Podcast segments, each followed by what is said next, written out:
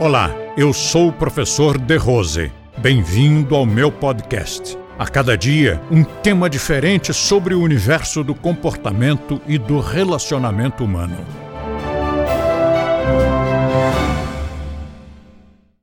Eu tive vários alunos que me declaravam que pararam de fumar, mas não queriam parar.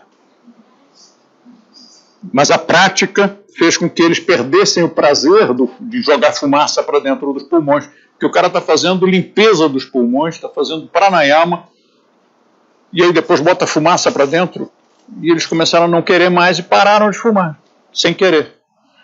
E assim também o uso das carnes e de alimentos mais impuros, mais pesados. Isso é a natureza mesmo. Nosso próprio corpo tende a ir se utilizando aos poucos, sem fazer força nenhuma. O próprio corpo pede. Aí é só você conceder aquilo que o seu corpo pediu. Certos alimentos que antes não te chamavam atenção, né? e depois, quando você começa a praticar, você começa a ter vontade de comer aquilo e começa a dar prazer de comer aquilo. É natural.